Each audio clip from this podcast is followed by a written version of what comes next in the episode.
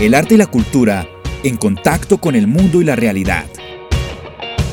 Leticia Rubio y Andrés Medina te sumergirán en Pop Art. Realidad cotidiana a través del micrófono.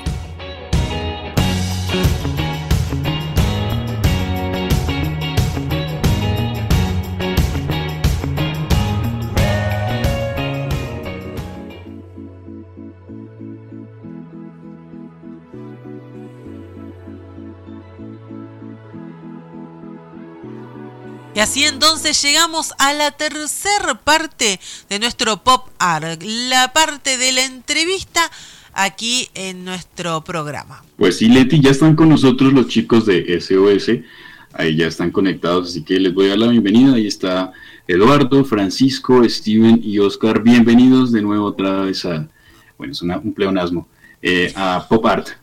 Agradecido de estar otra vez con ustedes. Hola Andrés. Hola Leti. Hola Andrés, ¿cómo estás? Hola Leti. Hola Andrés, hola Leti, buenas noches, ¿cómo están? Qué lindo, somos un montón, somos un montón acá ahora. Eh, qué lindo para hacer una mesita, pero bueno, estamos lejitos, estamos lejos. Chicos, vamos a empezar a... Sí,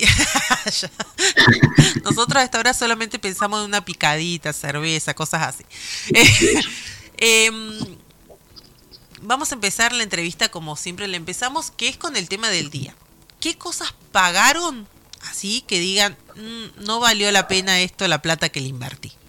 Sería esa la, la, propuesta. ¿Quién empieza? Bueno, pues yo, yo estuve pensando, y creo que eso nos ha pasado a todos, pero lo que siempre me ha pasado es con la comida. O sea, ahorita no tengo como claro un, ejemplo específico, pero eh, a, a, todos nos ha pasado que llegamos a un restaurante y con la ilusión y pedimos algo y uno me arrepiento de haber pedido esto. Es algo que muy común me ha pasado. Sí, nos ha pasado. ¿Qué dice Francisco? Francisco. Bueno, yo creo que aparte de eso también con el trago. Cuando vas a un bar y compras como el cóctel y que trae, mejor dicho, muchas cosas, que te prometen de que te vas a emborrachar, pero no pasa nada. Y, y, y, no sé, te vale 10, 20 dólares el trago y tú lo pagas con el gusto porque es el trago de la noche y no pasa nada. Me siento muy vieja. Eh, no. Pero te arriesgas hacia los tragos, ¿No, ¿no pedís como lo clásico, algo que sabes que te va a gustar? Ah, no, sí, pero no sé, o sea, a, a veces sí me pasó ya como dos veces que el super cóctel, entonces lo pido pues eh, como para tenerlo ahí, yo digo que casi toda la noche, porque pues no soy mucho de, pues de tomar así tan, tanto, tanto, muchas cantidades, entonces a veces uno quiere pues su coctelito, ¿no? Pero pues que te emborrache un poquito, pero al final es como un juguito. Termina siendo jugo de naranja. Bueno, Oscar. Bueno, yo pensaba que Francisco iba a decir que que, le dolía la, la, plata gastada en trago, pero al parecer es lo que no le emborracha. pero bien, Pachito, bien. No, realmente yo soy de las personas, yo soy de las personas que piensa, o sea, yo nunca me arrepiento de nada, siempre pienso que, que, que bueno, sea malo, sea bueno, pues uno aprende de eso.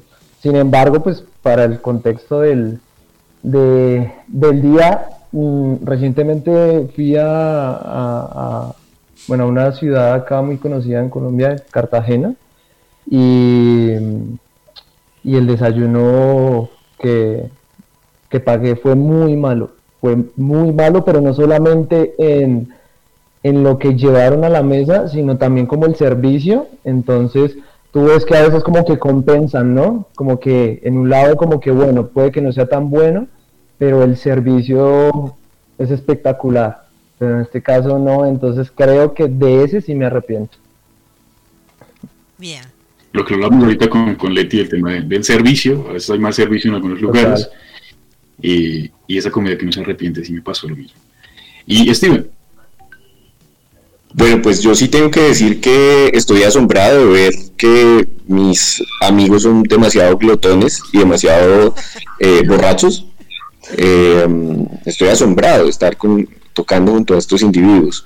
Eh, yo creo que en mi caso y en mi experiencia personal, yo diría que me arrepiento de haber pagado por temas académicos, en donde uno quiere aprender alguna cosa y de verdad eh, el conocimiento no era lo que uno estaba buscando, no era lo que uno esperaba, me pasó a mí con, una, con un posgrado en el que yo quería profundizar en unas cosas y pues la verdad no era lo que yo esperaba, entonces de eso me arrepiento. Sí, sí, eso, eso es peor, creo que, un mal desayuno. Sí, sí, sí. El, desayuno el mal desayuno, mal trago, pues bueno, pasan, pero, pero eso sí es de arrepentirse, como decir, no, yo quería ver, no sé, mm, estas cosas y no, no me enseñaron lo que yo estaba esperando aprender. Está muy bien, está muy bien. Bueno, ahí, ahí tuvimos bastantes anécdotas, otras nuevas. Pero bueno, chicos, entrando en materia, eh, hace unos meses estuvimos hablando con ustedes, creo que fue en agosto del año pasado, y primero los conocimos, conocimos parte de su música. En ese momento eh, escuchamos Somos Aire y parte de la historia de SOS en ese momento, y nos dieron como un ápice de lo que venía para este año, cuáles eran los proyectos con todo este tema de, de la banda. Me encanta muchísimo toda la onda indie, indie pop, indie rock. Y esta canción de Bailame, que es el lanzamiento que tienen ahora, eh, ¿cómo la ven? ¿Cuál fue ese cambio eh, precisamente de lo que ustedes tenían antes y ese salto a lo que es ahora Bailame y cuál va a ser esa esencia de aquí en adelante, si, si hay algún cambio eh, en ese contexto con la banda? Bueno, pues ahorita la verdad estamos muy contentos con el resultado de lo que hicimos. esta nueva etapa de la banda como la consolidación de varios musicales que cada uno de nosotros ha tenido durante mucho tiempo y también con, eh, con el paso de los años hemos madurado en nuestra musical. Eh, evolucionamos con el estilo de la música, eh, veníamos como indie rock, eh, ahora estamos un poquito más al, al, pop, igual teniendo nuestra, nuestra esencia, experimentamos con varios sonidos. Eh, con el productor como que él supo leer como lo que queríamos y lo enfocó muy bien. Y realmente estamos muy contentos porque, porque bueno, esta es la primera canción, ya, ya tendrán la, la oportunidad de, escuchar el resto del disco porque son, son ocho canciones en total y realmente logramos plasmar una, una personalidad de lo que en este momento somos nosotros. Pero pues así mismo que es como, como una de bocas de todo lo que podemos construir como banda, o sea, como grabar un disco es algo como muy diferente a los sencillos, a, a lados, entonces como que se aprende lo que significa hacer este trabajo. Y ustedes estuvieron trabajando mucho y los agarró la pandemia, porque tampoco es que el disco lo han preparado ahora en estos últimos meses, ¿o, o sí? Sí, pues precisamente eh, cuando tuvimos la entrevista eh, en Pop Art hace un tiempito, pues contábamos nuestra experiencia, digamos, como de grabar un disco en plena pandemia, que constituyó, digamos, un reto importantísimo, eh, fue de mucha paciencia, de mucho, como, como de muchas ganas sobre todo, porque pues eh, siempre se, se, encontraba como el obstáculo de no, eh, no, pueden venir a grabar o las grabaciones se tenían que posponer y se tenía que hacer como con una diferencia eh, de tiempo importante. Entonces se grabaron los primeros instrumentos y tuvieron que pasar como un mes, un mes y medio para poder grabar otros instrumentos y así. Entonces para el tema de las voces eh, fue un tema pues muy, muy eh, digamos como hermético a la hora de entrar al estudio. Y pues igual nosotros estábamos muy ansiosos por mostrar el producto, eh, pero digamos como que también dijimos, bueno, hay que ser consecuentes como con la realidad.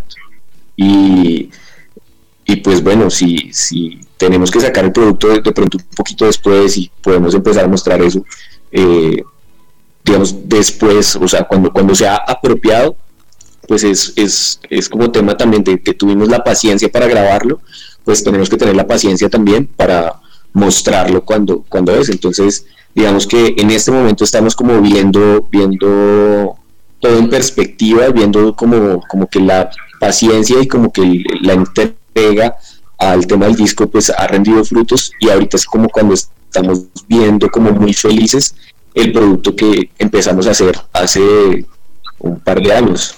Entonces, sí, muy contentos. Sí nos hubiera encantado empezar a mostrarlo antes, pero pues, bueno, no, no era posible. Igual todo llega en su debido momento. Pero quiero hablar de, de Bailame precisamente porque, bueno, ya me hablaba Eduardo que son ocho eh, canciones que están dentro del álbum.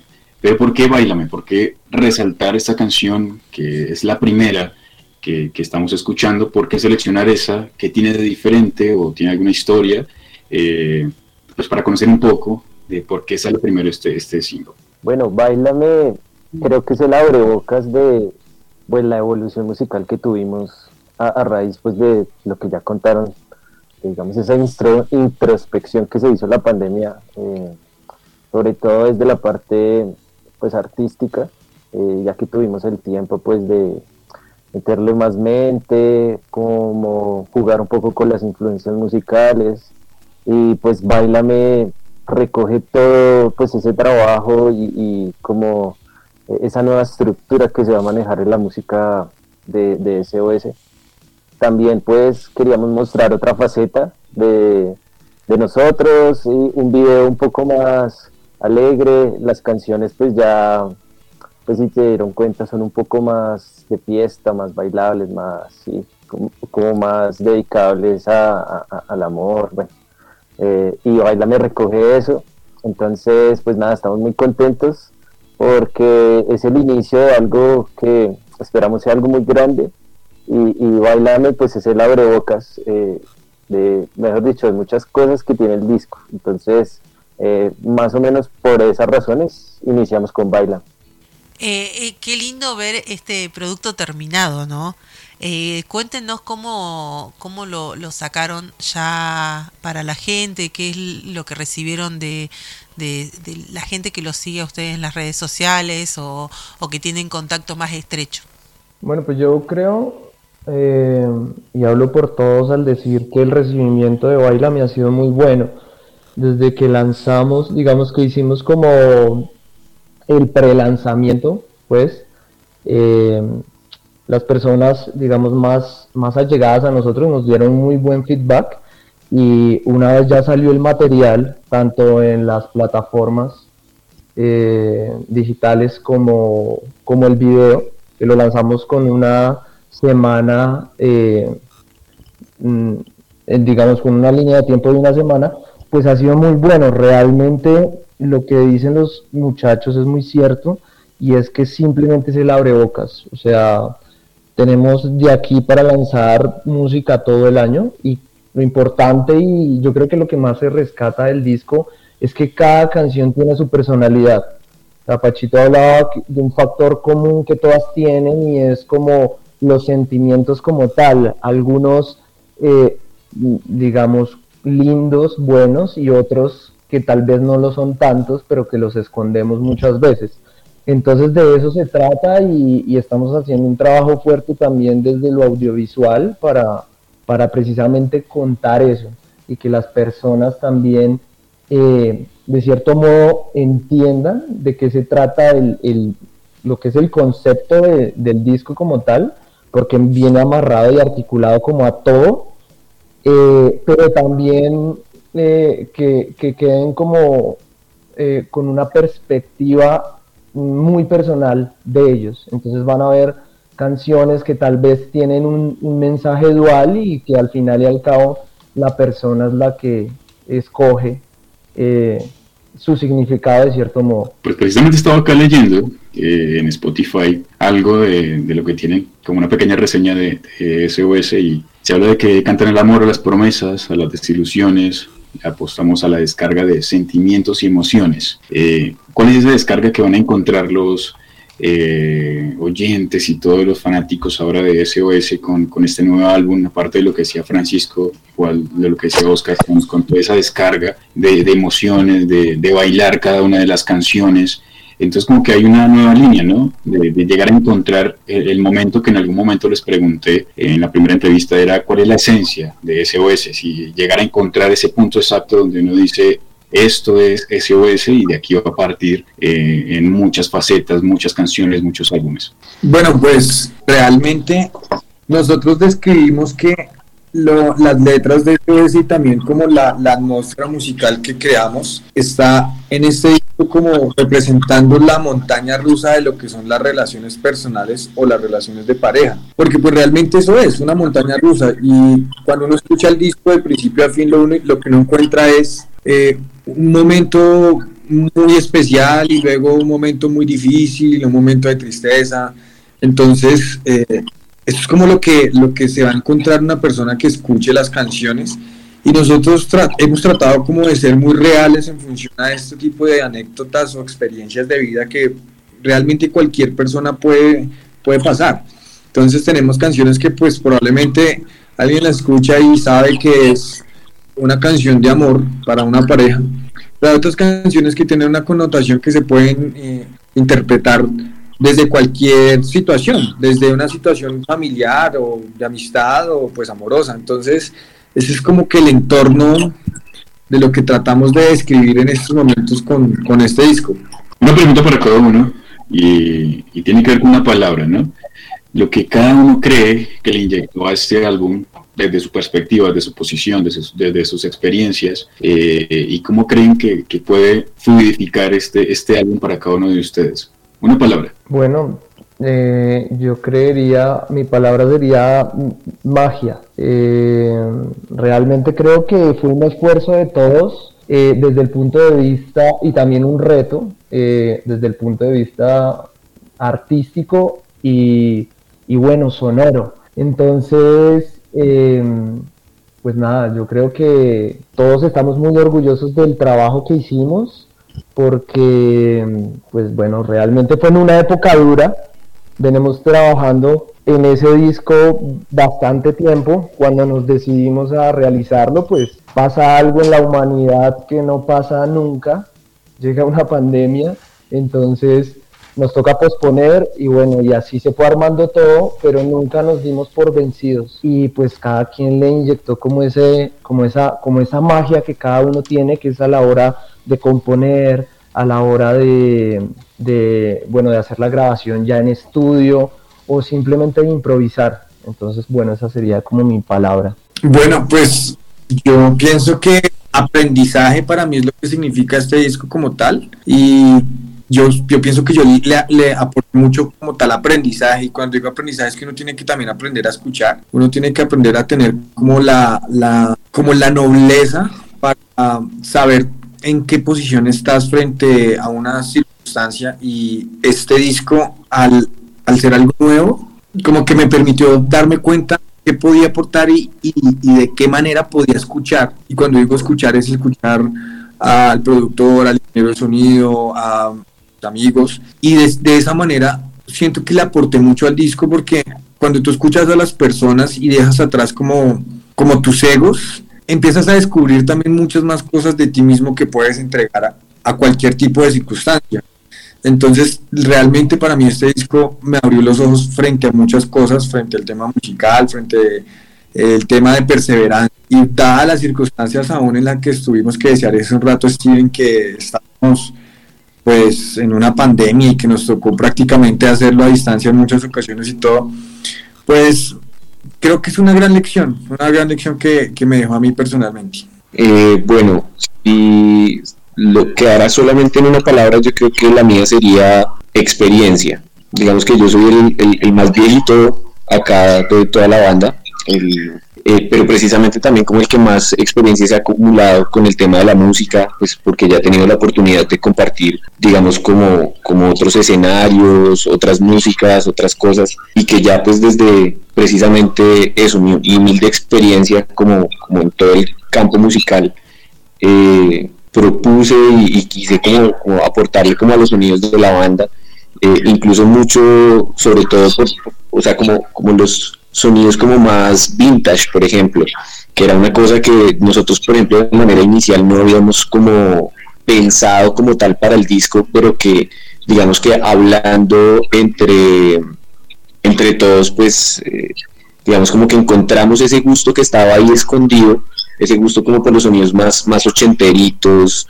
eh, estaba ahí escondido, pero que de pronto como la onda estaba medio hacia el rock, tan medio indie rock, pues nosotros como que no, no lo hablábamos como tan abiertamente.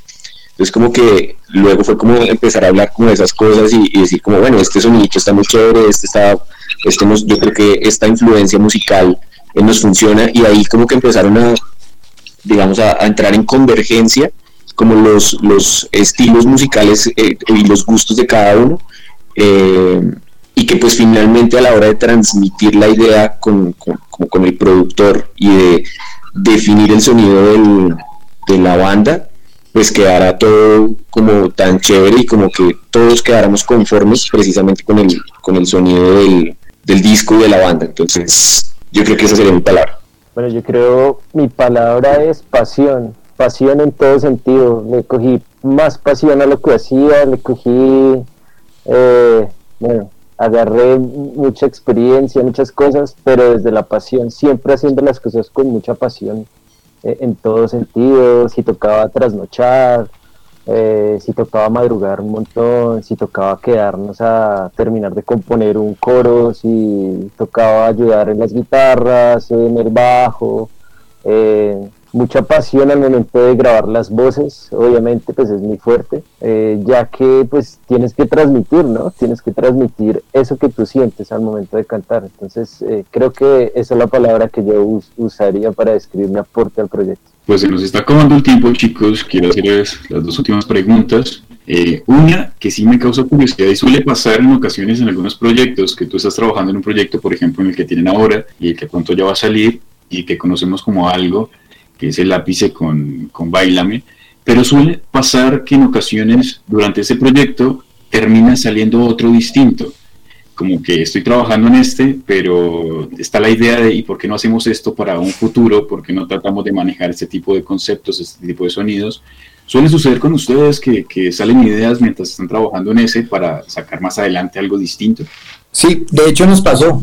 De hecho, lo que, lo que escuchamos en esta canción es el resultado de eso que tú acabas de decir, Andrés. Y curiosamente porque como, como pasó lo, de la pandemia, nosotros comenzamos a, producir el disco eh, inicios del 2020 y nosotros, me acuerdo muy bien, hicimos una playlist en Spotify para poder mostrarle al ingeniero de, de, mezcla y, al productor como las referencias, que es lo mejor que uno puede utilizar como para eh, explicar lo que uno le gusta. Entonces teníamos una playlist donde habían grupos mexicanos, habían de todo lado, en español, en inglés. Y bueno, como pasó la pandemia, y pues como nosotros somos tan, tan consumidores de la música, pues claro, pasó un año, empezamos a, grabar y en el momento en que fuimos a hacer la, la, la ingeniería de mezcla como tal, pues el, productor y el ingeniero llegaron nos dijo como que venga, pero esto que nos están pidiendo es diferente a las referencias. Y pues cuando nos pusimos, o sea, cuando uno se pone a hacer la revisión y la, la retrospección de lo que sucedió, efectivamente todo lo que estamos mostrándole nosotros de referencias para la mezcla, de cómo queríamos un snare, cómo queríamos esto, lo otro, era realmente muy diferente a lo que estábamos teniendo en cuenta inicialmente en las referencias de, de producción. Pero realmente eso fue derivado a, esa evolución que en un año escuchando música pues nos sucedió. Y realmente sucede mucho. Hay veces que, teníamos, no sé, una letra o una idea, y de, hecho muchas canciones que ya teníamos en maqueta, que ya nos gustaban, pues con el tiempo ya lo evolucionamos porque consideramos que estamos como en una, en, una, en un consumo tan grande de música y de experimento que va cambiando con el tiempo, ¿sí? Entonces, eso fue una anécdota real que nos sucedió. Bueno, bueno Mileti. chicos, la verdad que nos encantó tenerlos nuevamente aquí en Pop Art. Quiero que nos digan las redes sociales de ustedes personalmente y obviamente de, de la banda y dónde los pueden escuchar, dónde pueden comprar su disco, cómo pueden hacer para acceder a, a sus canciones. Bueno, nos pueden encontrar en todas las plataformas como SOS Music, pero se escribe con vocales. Entonces, e-S-E-O, E-S-E Music. Eh, así estamos en YouTube, Facebook, Twitter, en TikTok, que estamos súper activos en TikTok, en Instagram. También estamos muy activos en Instagram. Eh, y en todas las plataformas digitales, también como SOS o SOS Music. Estamos en Spotify, iTunes, bueno, todas las plataformas, Deezer, Tidal, y el disco pues lo estamos lanzando, digamos que paulatinamente. Eh, ahorita ya eh, poco menos de mes y medio estaremos lanzando el siguiente sencillo del disco. Entonces los invitamos a que estén súper pendientes, nos sigan sobre todo pues en las plataformas y las redes pues para estar pendientes. Eh, y más que todo pues para reflejar pues todo lo que está en la descripción de que, que leyó Andrés en Spotify, pues los invitamos a que nos sigan sobre todo en las plataformas y ya el disco pues lo que les digo, estaremos lanzándolo paulatinamente. Entonces, nada, eh, gracias también por abrirnos este espacio. Pues igual apenas salga el siguiente single, lo vamos a poner acá en Pop Art. Vamos a estar pendientes para, para ponerlo, para reproducir cada una de las canciones. Eh, como dije al inicio, me encanta mucho el indie rock, así que ahí eh, me conecté muchísimo con, con, la banda, así que agradecido de, tenerlos otra vez acá en Pop Art las puertas siempre van a estar abiertas para, para, mostrar un poco de todo el arte que ustedes hacen, la buena música. Eh, y nada, la idea es que los conozcan todo el mundo, ahora en la Argentina, que nos están escuchando bastante, así que es como, como una, una ventanita más para conocer un poco de SOS. Así que chicos, muchísimas gracias por haber aceptado la invitación. No, al contrario, Andrés, muchas gracias a ustedes por abrirnos el espacio, por permitirnos tenernos en el radar todavía después de, de, de que nos hagamos el año pasado. Entonces, les vamos a estar mostrando realmente lo que viene y, muy contentos de venir a Desde Córdoba, Argentina y Bogotá, Colombia, Leticia Rubio y Andrés Medina te acompañaron en Pop Art. Realidad cotidiana a través del micrófono. Hasta la próxima.